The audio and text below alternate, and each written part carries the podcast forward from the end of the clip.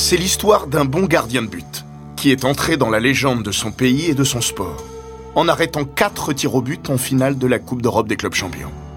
Héros du Steaua Bucarest et bourreau du FC Barcelone en 1986, Helmut Dukadam a instantanément disparu de la circulation et nourrit tous les fantasmes possibles et inimaginables depuis plus de trois décennies.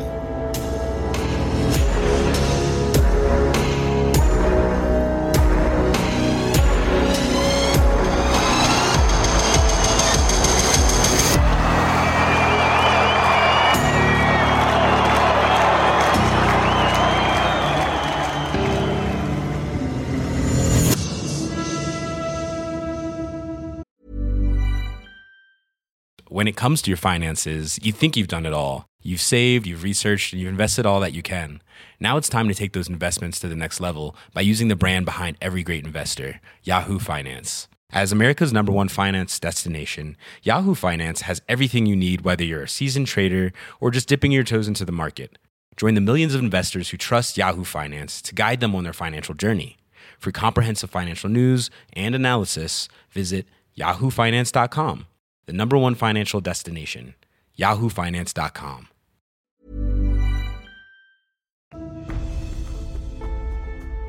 Bienvenue dans Les Grands Récits, le podcast d'Eurosport qui vous plonge dans la folle histoire du sport.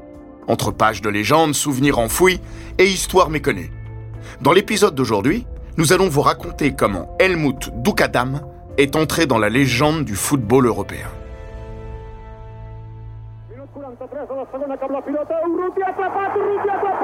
Le jour où il devait se faire une place confortable dans l'histoire, il n'a eu droit qu'au purgatoire. Pas faute pourtant d'avoir poussé très fort les portes du paradis. Dans une atmosphère d'enfer et sous une chaleur de plomb, Francisco Javier González Urruti Coechea, dont vous avez peut-être entendu parler sous le diminutif de Urruti, avait fait tout ce qui était en son pouvoir. Énième joyau basque ayant embrassé la carrière de gardien de but, Urruti s'était employé à faire chavirer un stade Sanchez Pizjuan acquis à sa cause et à celle de ses partenaires catalans. Un premier arrêt sur sa gauche, un deuxième sur sa droite. Tout autre jour, l'affaire aurait été emballée et pesée. Pas cette fois. Vous en connaissez beaucoup, vous, des portiers qui ont au moins détourné deux tirs au but lors d'une finale de Ligue des Champions? De Peruzzi, portier massif de la Juventus de Turin, à Sech, montagne tchèque de Chelsea, leur décompte tient largement sur les doigts de vos deux mains, puisqu'ils ne sont que huit à avoir réussi ce tour de force. Et des gardiens qui se sont distingués en sortant les deux premières tentatives. Arrêtez-vous au pouce et à l'index. Ils ne sont que deux. Le regretté Urruti, donc, le 7 mai 1986, et un certain Helmut Dukadam. Quand ça? Le 7 mai 1986 aussi. Dommage pour le basque du FC Barcelone. D'autant que le roumain du Steaua Bucarest n'a pas seulement copié-collé son confrère ce soir-là. Si Urruti s'est brillamment interposé à deux reprises, Dukadam a poussé bien plus loin. Quatre tirs au but, quatre arrêts. Rideau. Déjà malheureux d'être tombé dans une décennie où l'Espagne pouvait se targuer de posséder des gardiens de la trempe, de Luis Charconada et d'Andoni Supisareta, qui lui barrèrent la route de la Roja pour le premier, de la Roja et du Barça pour le second, Urruti a manqué son rendez-vous avec la postérité. Il n'y en aurait pas d'autre. Quant au FC Barcelone, il lui faudra attendre 1992 avant d'inscrire son nom sur les flancs de la Coupe aux grandes oreilles et de s'y faire une petite place à côté des six inscriptions Real Madrid Football Club. Pas sûr que cela aurait consolé Urruti s'il l'avait su ce soir-là. Mais l'après n'a pas été plus radieux pour son alter ego, Dukadam. Lui aussi a vite remballé les calicots et balayé les confettis devant ses buts. Cette nuit andalouse, magique à bien des égards, était le sommet de sa carrière. L'ascension avait été rapide, malgré une pente abrupte, mais ce n'était rien à côté de la descente, qui, elle, serait vertigineuse. Éphémère international, deux sélections en 1982, il ne reverrait plus la lumière et son histoire nourrirait tous les fantasmes, au cœur d'une époque et dans un contexte qui prêtait le flanc à toutes les chimères. 36 ans plus tard, Dukadam reste une montagne de 188 cm et un homme de peu de mots. Il a abandonné la moustache, mais ne s'est jamais départi de son austérité. Celui qui fut président du Steaua en impose toujours.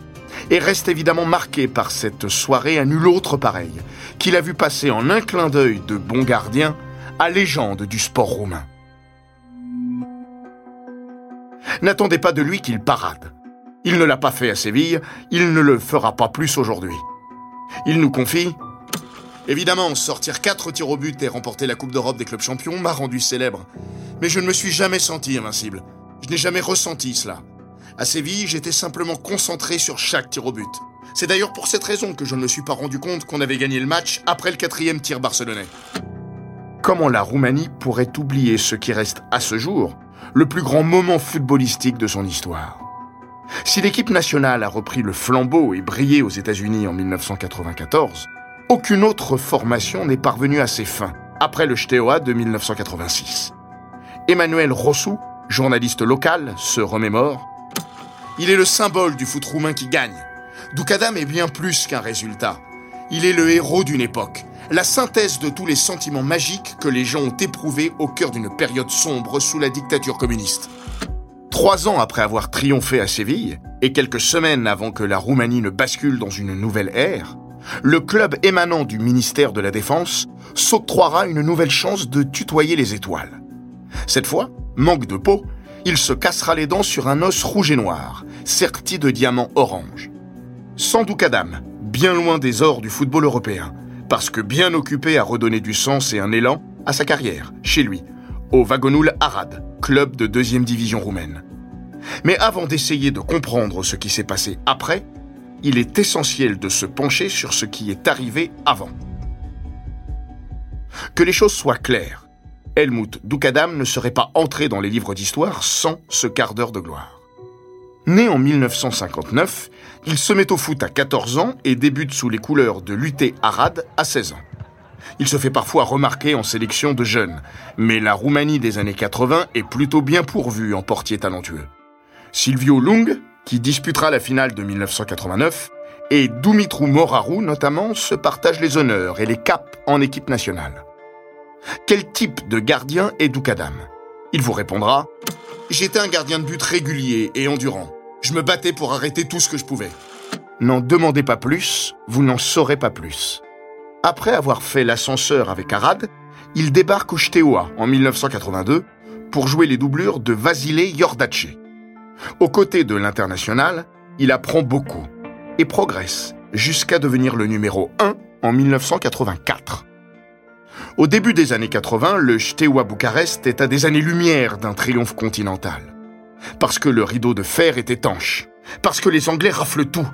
Parce que le club préféré de Valentin Ceausescu, fils aîné de Nicolae Ceausescu, et directeur sportif officieux du Steaua, est loin du compte.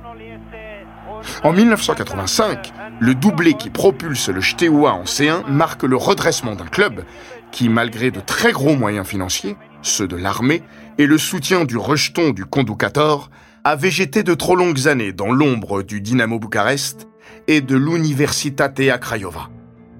Les deux clubs ont d'ailleurs disputé des demi-européennes, de Coupe des Champions en 1984 pour le premier, de Coupe de l'UEFA en 1983 pour le second. Ajoutez à cela que la Roumanie était du dernier euro en France. Bref, tout va plutôt bien pour le foot roumain, sauf pour le Steaua. Et puis, arrive la saison 1985 et 1986. Le drame du Heysel et ses répercussions ont bouleversé les rapports de force sur le vieux continent. Les Anglais et leurs hooligans sont désormais priés de rester sur leur île. Et ça change tout. A priori pas pour le Steaua, qui n'a pour seul fait d'armes continentales un quart de finale de Coupe des Coupes en 1972, perdu face au Bayern de Munich. Pour le reste, c'est six éliminations de suite au premier tour de la C1. Et pas beaucoup d'espoir. Alors que la Juventus de Turin, tenante du titre, est là, prête à bisser. Le FC Barcelone, de retour après 11 ans d'absence, meurt d'envie d'accrocher la coupe aux grandes oreilles. Celle-là même qui s'est offerte à six reprises au Real Madrid ce qui n'est pas un détail, ce qui n'en sera pas un dans cette histoire. Et puis il y a le Bayern de Munich, dont la splendeur européenne des années 70 ne cesse de s'estomper. À l'étroit entre les trois cadors, le Steaua n'a pas beaucoup de place pour rêver. D'ailleurs, pourquoi rêver quand on s'appelle Steaua Bucarest? Pourquoi rêver quand un seul club de l'Est est parvenu en finale de la Coupe des Champions en 30 ans?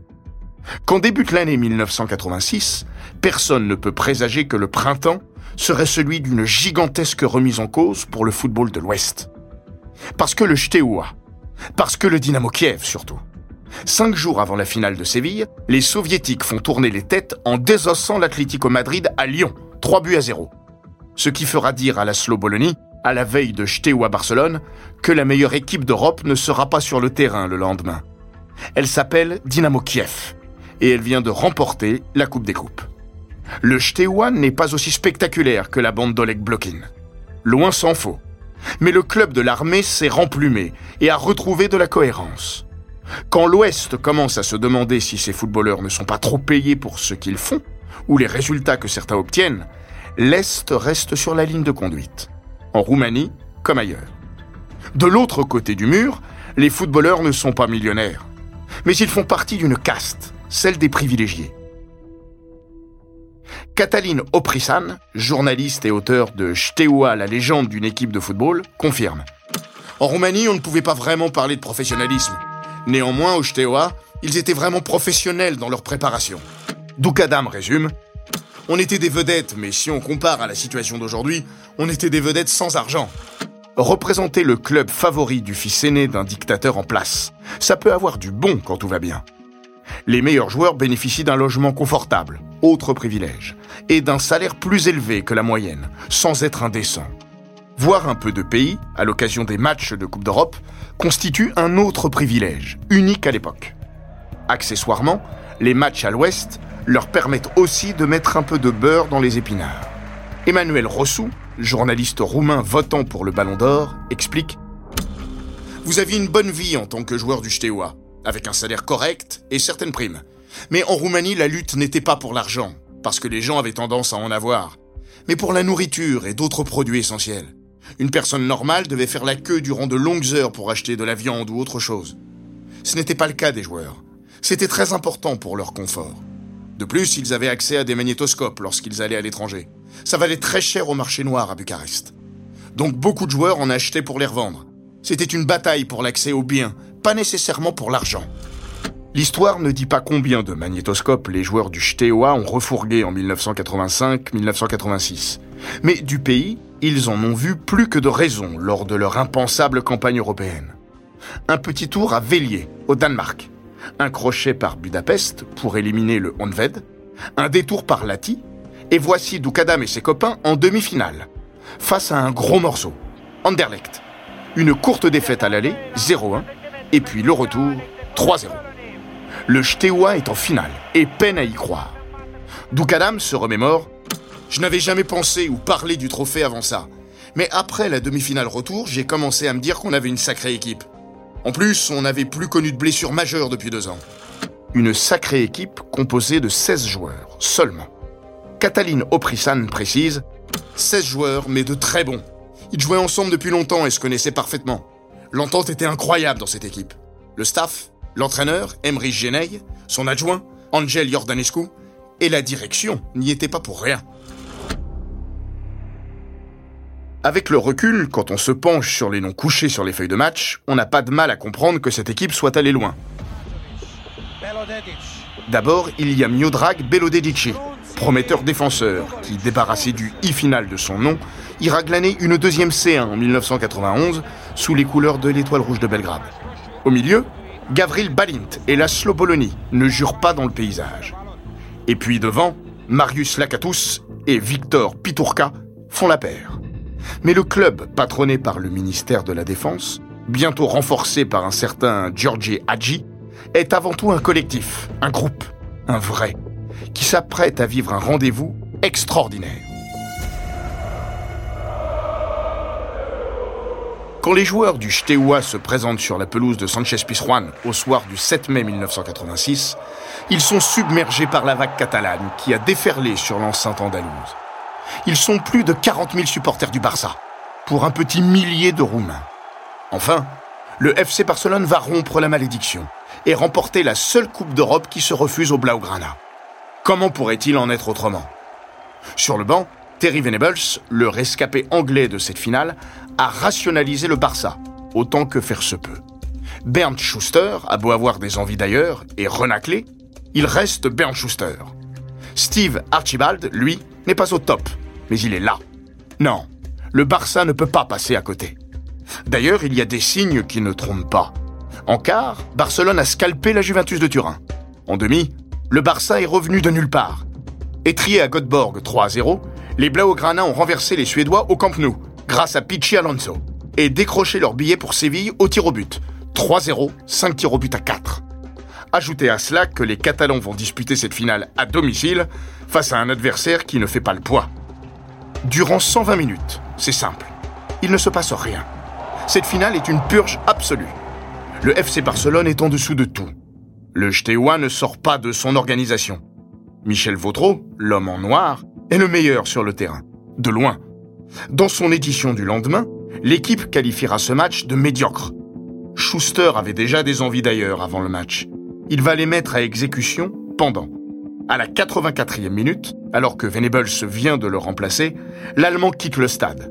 Direction le taxi, puis le placard. L'Allemand ne revêtira pas une seule fois la tunique Blaugrana la saison suivante. Schuster a laissé échapper son heure. Celle de Dukadam approche. Si le Steaua a bénéficié du support du pays, qui s'est mis en randonnion derrière son finaliste surprise, allant même jusqu'à annuler un amical Brésil-Roumanie, afin que les forces vives du club restent focalisées sur la finale, le portier n'a pas changé grand-chose à l'approche du rendez-vous sévillan, à ceci près qu'il s'est quelque peu crispé sur la fin. Le matin de la finale, je me suis réveillé comme un charme et je n'ai rien changé à ma préparation. J'ai juste commencé à être nerveux une fois dans le quart pour aller au stade. 120 minutes de purge plus tard, place à l'éternité. 0-0, tir au but. Helmut n'a plus le trac. Helmut s'est préparé aussi. En plus de ma routine, je me souviens avoir enchaîné deux séances de tir au but avec toute l'équipe avant la finale. Bien vu. La suite, simple comme bonjour. La théorie des jeux façon ballon rond et inlassablement décryptée par Helmut Dukadam. J'ai eu de la chance de partir du bon côté sur le premier tir. Ensuite, c'est la psychologie qui fait le reste. N'importe quel gardien aurait pensé pareil. José Ramon Alexanco est le premier tireur barcelonais. Après l'échec de Mikhail Madjarou, c'est à son tour. Alexanco est le premier tireur. J'ai choisi de partir à droite, il a tiré de ce côté, et j'arrête cette première tentative. Bologna échoue dans la foulée. Arrive le tour d'Angel Pedraza. Après avoir arrêté le premier tir, je me suis mis dans la position du tireur et j'ai pensé, si un gardien arrêtait un tir au but sur sa droite, qu'est-ce que je ferais? Le gardien change normalement de côté et plonge à gauche. Alors je suis allé à droite. Bingo Après deux tirs au but de chaque côté, le score est toujours désespérément vierge. Le cinquième tireur, Marius Lacatus, envoie une mine sous la barre. 1-0 pour Steaua. Pichi Alonso s'avance vers son bourreau. Tout gardien qui fait deux arrêts à sa droite finit par choisir de plonger à gauche. Alors j'ai décidé d'aller une nouvelle fois à droite. Et ça marche, encore. En douceur, Gavril Balint fait le break. 2-0. Quatrième tentative Blaugrana Marcos allait-il faire comme ses coéquipiers? Je me suis dit que non, et cette fois, je suis parti à gauche. 1, 2, 3 et 4 arrêts. Dans les tribunes, tout le monde est abasourdi. Même Juan Carlos a du mal à réaliser. Le Steaua est au sommet au cœur d'une année paradoxale pour le bloc de l'Est. Deux Coupes d'Europe remportées, un premier Grand Prix de F1 organisé de l'autre côté du mur, en Hongrie, et dans le même temps, un régime qui se fissure, au figuré comme au propre, du côté de Tchernobyl. Les Roumains jubilent, évidemment. L'exploit est unique, incommensurable. Dans le vestiaire, Mircea Lucescu, sélectionneur de la Roumanie, bombe le torse. Vous vous rendez compte? On est le premier pays socialiste à gagner la Coupe d'Europe des clubs champions. Jenny ironisera même. Moi, je l'ai trouvée très belle, cette finale. De toute manière, Doukadam et ses partenaires sont loin de toutes ces considérations esthétiques ou politiques. Ils sont au firmament. Et ils vont rapidement en prendre conscience. Doukadam en tête. Quand on est rentré le lendemain, plus de 15 000 personnes nous attendaient à l'aéroport d'Otopéné. Les gens avaient marché de longues heures pour venir nous voir. En partant de l'aéroport, il y avait des dizaines de milliers de personnes qui nous applaudissaient jusqu'à notre arrivée au stade. L'ambiance était fantastique. Une chose qu'on ne vit qu'une seule fois ou jamais. La suite, c'est une réception chez Ceausescu, au comité central du Parti communiste. Tiré à quatre épingles, Doukadam et ses copains reçoivent les honneurs sous les moulures de la dictature. 200 000 lei de récompense, soit 10 années de salaire d'un ouvrier et un 4x4 haro d'occasion pour couronner le tout. Après les magnétoscopes, les reventes de voitures. Doukadam refourguera la sienne à un berger qui en aurait plus besoin que lui. L'odyssée Helmut Doukadam aura été incroyable et douloureuse. Ce que l'histoire ne dit pas encore et que la légende poussera sous le tapis, c'est que le gardien de but du Steaua Bucarest aurait pu ne pas disputer cette finale. Depuis quelque temps, l'international roumain souffre du bras droit. Il se remémore Quelques mois avant la finale de Séville, j'ai eu des douleurs et des engourdissements dans le bras droit. Après plusieurs examens, les médecins n'ont pas réussi à découvrir ce caillot de sang. S'ils l'avaient trouvé, je n'aurais pas disputé la finale de Séville. J'ai eu de la chance de jouer. Deux mois plus tard, alors qu'il s'adonne à la pêche, chez lui, à Arad, la douleur est plus aiguë que jamais. Doukadam file à l'hôpital. Les médecins le prennent en charge et décident rapidement de le transférer à Bucarest. Pas le temps de tergiverser. Il explique. Le caillot de sang avait augmenté et bloqué la circulation dans le bras droit. J'ai subi une opération d'urgence et les médecins ont réussi à sauver mon bras, mais ma carrière était terminée. Doukadam a souffert d'une thrombose. Il évite l'amputation. Doukadam vient de spoiler la fin de l'histoire. Son bras est sauvé, mais sa carrière de joueur est foutue. Il n'a que 27 ans. Lui, à qui l'on promettait de garder les buts de l'équipe de Roumanie olympique en récompense de ses accomplissements andalous en vue des Jeux de Séoul, ne rejouera plus jamais au plus haut niveau. On ne le reverra que dans trois ans, en D2 roumaine. Un aller sans retour. Après avoir fait cauchemarder Barcelone, Doukadam devient malgré lui un fantasme ambulant. Parce que personne n'a envie de croire sa version de l'histoire. Parce que la Roumanie d'alors se prête à toutes les fables possibles et imaginables. Parce que Ceausescu. Parce que la sécurité. Parce qu'il n'est pas possible que ça se termine ainsi. John Ford conseillait Quand la légende dépasse la réalité, imprimez la légende. Les journalistes, auteurs et autres conteurs de la rue vont s'engouffrer dans la brèche celle-là même que Doukadam tente de refermer depuis plus de trois décennies. Que serait-il donc arrivé à Helmut, si ce n'est une thrombose? Il est d'abord question d'une tronçonneuse que le malheureux se serait payé avec l'argent récolté après la finale de la Coupe d'Europe des clubs champions. Un jour, le bon Helmut serait allé couper du bois. Il se serait sérieusement blessé. Une belle entaille au bras droit. Une sacrée blessure. Un sacré fantasme.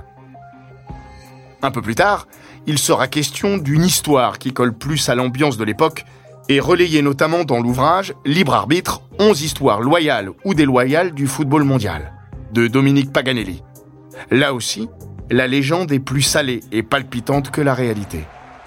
Le soir de la finale, Helmut aurait reçu une visite impromptue dans les vestiaires du Steaua, celle d'un représentant du Real Madrid. Ce dernier aurait été envoyé par Ramon Mendoza, président de l'institution madrilène. Ce 7 mai 1986, Mendoza est l'homme le plus heureux d'Espagne, puisque le Steaua Bucarest a privé le FC Barcelone d'une première victoire en C1. Le Real n'y arrive plus en Coupe d'Europe des clubs champions, mais au moins, il reste unique en son genre. Alors, Mendoza aurait eu envie d'être généreux et de récompenser le héros en lui offrant une Mercedes 190E, le type de berline qui ne court pas les rues en Roumanie. Nicu Ceausescu, l'autre fils du dictateur, est aussi instable et dangereux que Valentine est protecteur et éloigné des arcanes du pouvoir. De lui, on peut dire assez pudiquement qu'il aurait fait un bon successeur à papa, si le vent de l'histoire n'avait pas soufflé de face et balayé le régime en place. Eh bien, le petit Nikou aurait été pris d'une crise de jalousie aiguë en découvrant la promesse faite au portier de Séville. Nikou veut la voiture d'Helmut, elle n'est pas encore arrivée au pays, mais le gardien de but tient tête au rejeton du chef de l'État. La suite? Au lendemain d'une discussion animée, les hommes de la Securitate auraient rendu visite au portier, lui auraient brisé les doigts de ses deux mains, un par un, et fini par casser les deux poignets. Certains témoins jurent avoir vu le huitième du classement du Ballon d'Or 86 débarquer les mains en sang à l'hôpital après cette agression. Une chose est sûre, Doukadam a disparu de la circulation après la finale. Certains ont même cru qu'il était mort et son absence a évidemment nourri tous les fantasmes. Depuis 1986 et jusqu'à aujourd'hui, le principal intéressé a toujours démenti cette version de l'histoire, qu'on lui a rapportée des centaines et des centaines de fois. Désolé pour les frissons, mais sa réponse ne varie pas d'un iota. Inlassablement et sur un ton posé, il répète Je n'ai jamais rencontré Nicu Ceausescu. Alors pourquoi un tel fantasme? Les gens détestaient la famille Ceausescu. Ils ont monté des histoires autour de lui. Sûr? Certain. Il ajoute j'ai beau avoir expliqué un paquet de fois que j'avais été opéré en 1986 et que je suis repassé sur la table d'opération à trois reprises depuis, il y a encore beaucoup de personnes qui croient à cette histoire. Emmanuel Rochou précise Ce n'est pas la seule rumeur qui a circulé. On disait aussi que Doukadam avait été abattu par le dictateur ou par son fils et qu'il avait obtenu une voiture de la part du roi d'Espagne. La Roumanie n'avait pas de médias libres à l'époque. Alors les gens parlaient beaucoup entre eux et les légendes étaient encouragées. On parlait beaucoup de la famille Ceausescu. C'est ainsi que le lien a été établi. On peut dire qu'il s'agit d'une légende, même si de nombreuses versions circulent en Roumanie et à l'étranger. Celles de l'étranger sont apparues après avoir été diffusées en Roumanie, bien sûr. 36 ans après, Doukadam sait juste qu'il a vécu des moments difficiles, et cela n'avait pas grand-chose à voir avec le cadet sanguinaire de Ceausescu. Il se lamente encore aujourd'hui. Tout allait bien jusqu'à ce que je sois opéré et que l'on découvre que je ne pourrai plus jamais jouer au football. J'ai alors été exclu de l'armée et j'ai traversé une période très difficile de ma vie. À l'arrivée, une seule question vaut la peine d'être posée encore aujourd'hui. Quid de la Mercedes 190E Ah, cette Mercedes dont on parle depuis 36 ans, que j'aurais reçue du roi d'Espagne ou du président du Real Madrid Eh bien, je ne l'ai jamais eue. Mais je l'attends toujours.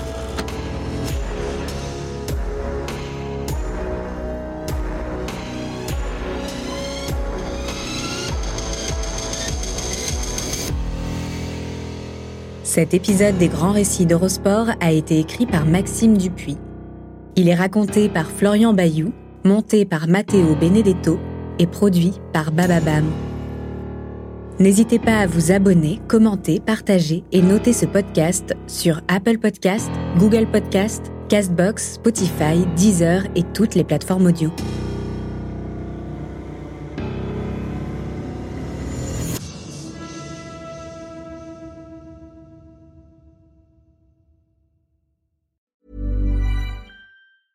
Planning for your next trip? Elevate your travel style with Quince. Quince has all the jet setting essentials you'll want for your next getaway, like European linen, premium luggage options, buttery soft Italian leather bags, and so much more. And it's all priced at 50 to 80% less than similar brands. Plus, Quince only works with factories that use safe and ethical manufacturing practices. Pack your bags with high-quality essentials you'll be wearing for vacations to come with Quince. Go to quince.com slash trip for free shipping and 365-day returns.